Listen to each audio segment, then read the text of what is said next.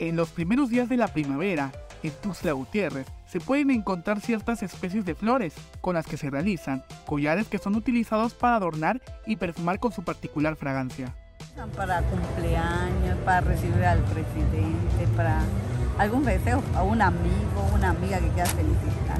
Del secreto es una costumbre, como es, le dicen, lo usan para los cristos, para para llevarte recuerdo a otro lado.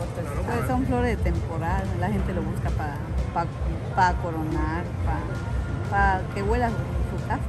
Doña Teresa tiene más de 20 años realizando esto. Tuvo que aprender a realizar las guirnaldas y coronas, ya que en esta temporada las personas que viven en Tuxtla Gutiérrez las adquieren.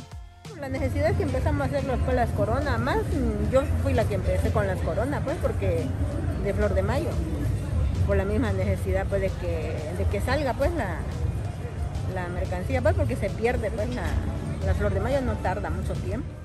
Estas flores también son empleadas como ofrendas para las imágenes religiosas, en donde las personas se organizan para realizarlas y llevarlas a los templos. Se usa para, para el Señor del Calvario, que está acá por la iglesia.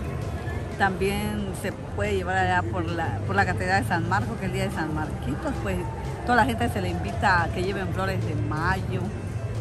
Este, ya lo pueden llevar, que sale la peregrinación acá en el mercado.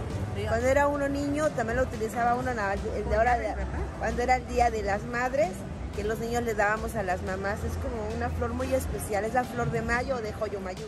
Síquete, flor de mayo y gardenia son las flores predilectas en esta temporada, cuando en la capital chiapaneca las utilizan para hacer sus collares y guirnaldas.